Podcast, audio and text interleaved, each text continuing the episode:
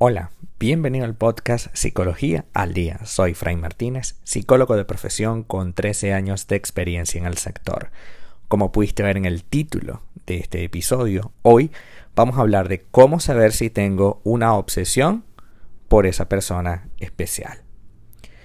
Cuando se está en una relación, e incluso cuando todavía no se tiene la relación, en ocasiones podemos llegar a confundir dos sentimientos que aunque parecen en apariencias similares, son totalmente opuestos, como lo es el amor y la obsesión. El amor es un sentimiento bastante profundo e intenso que incluso nos cambia la química de nuestro cerebro.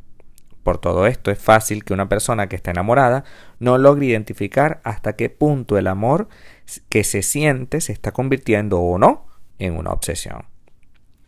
Hoy vamos a hablar un poco de la obsesión y por qué es un problema dentro de las relaciones de pareja.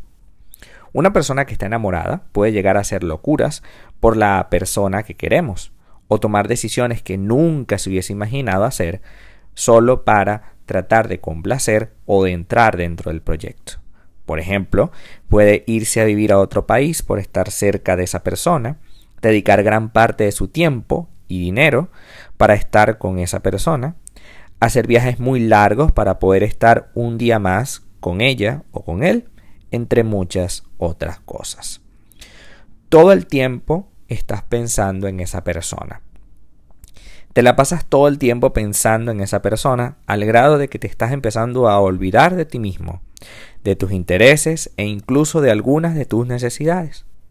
Te has dado cuenta de que te cuesta concentrarte en el trabajo, en la escuela y en prácticamente todo lo que haces. Olvidas con frecuencia cosas importantes que tienes pendiente de hacer porque esa persona ocupa todos y cada uno de tus pensamientos.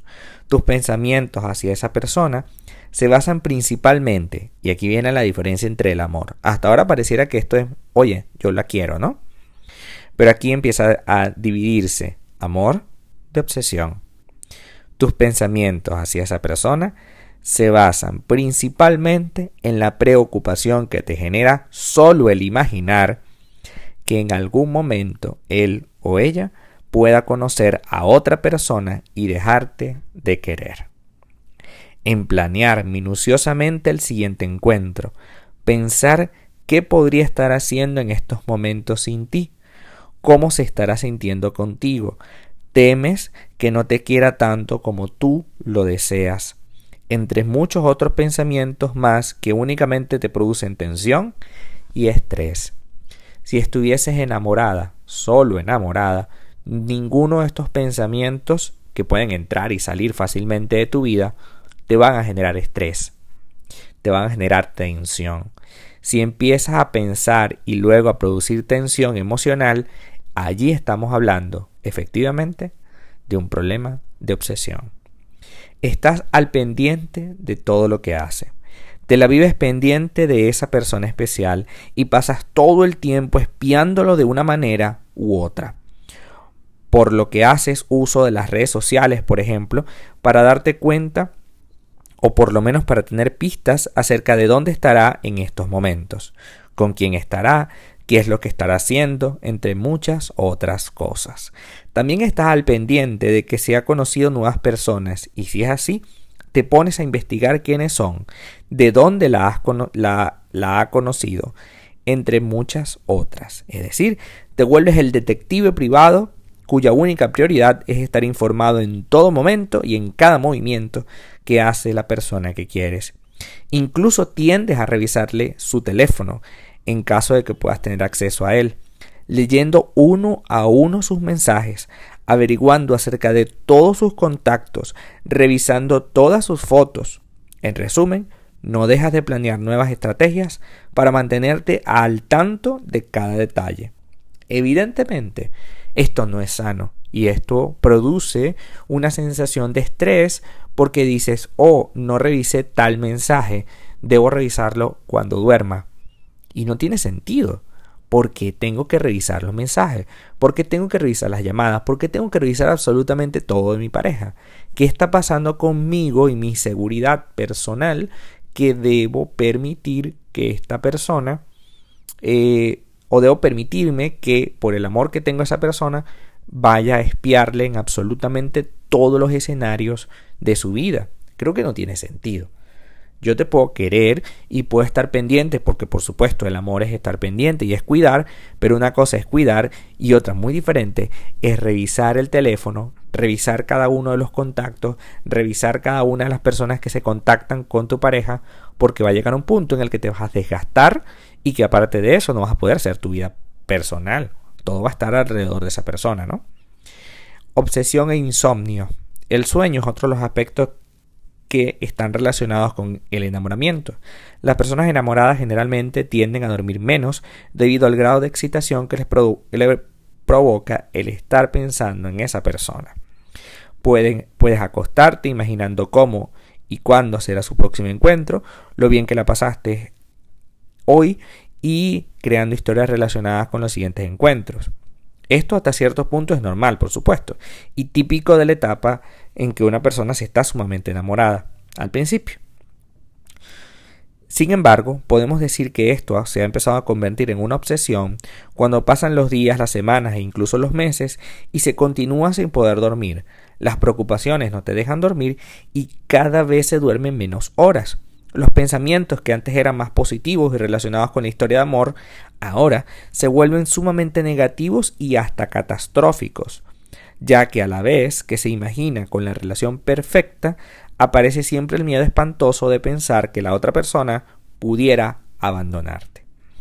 Pasas una larga temporada encontrándote la mayor parte del tiempo mal, física y emocionalmente, debido a la falta de sueño, debido a las pesadillas que tienes y sobre todo al pensamiento constante, al asedio que tienes en tu cabeza para tratar de encontrar una supuesta verdad acerca de algo.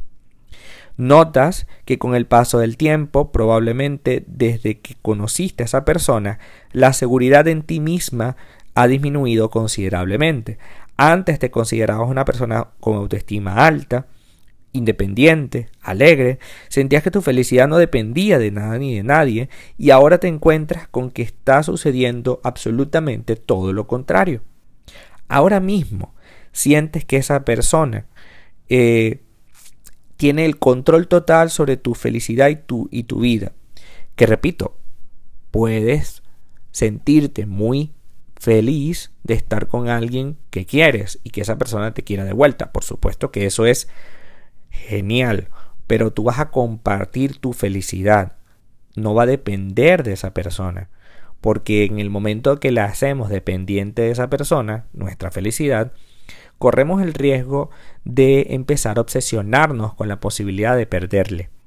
Y llegado a un punto, esto puede caer en nuestra contra. Si empieza tu mundo a centrarse en esa persona, si empiezas a esconder todo alrededor de un conflicto para poder tratar de aceptarlo, ¿no? Bueno, es que yo necesito que esta persona me quiera, por tanto yo no le voy a prestar atención a otra cosa sino a él o a ella. La obsesión es un tema bastante difícil porque muchas personas tienden a compararlo con el amor. Tienden a decir, bueno, es que yo lo amo muchísimo y por eso estoy muy pendiente de él o de ella.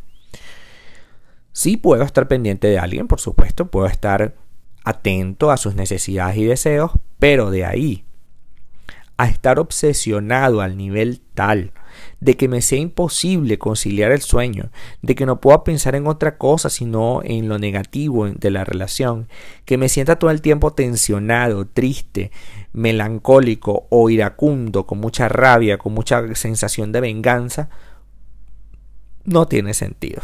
Al final, lo único que vas a lograr con este tipo de pensamientos es crearte un conflicto para ti solita. Entendamos que la obsesión no es amor. ¿Y entonces qué sería el amor? El amor sería compartir nuestra felicidad, nuestra alegría con alguien que se lo merezca. Y que ese alguien comparta su alegría y su felicidad con nosotros que podamos aprender de lo diferente que es esa persona, que podamos aprender de las lecciones que venimos a construir juntos y que podamos vivir experiencias juntos y que también vivamos experiencias por separado. La vida no se compone de estar absolutamente pendientes de todo lo que ocurre en otra persona. pasa por gestionar nuestra vida y por estar pendientes un poco, solo un poco, de lo que ocurre afuera. Hasta acá nuestro episodio del día de hoy.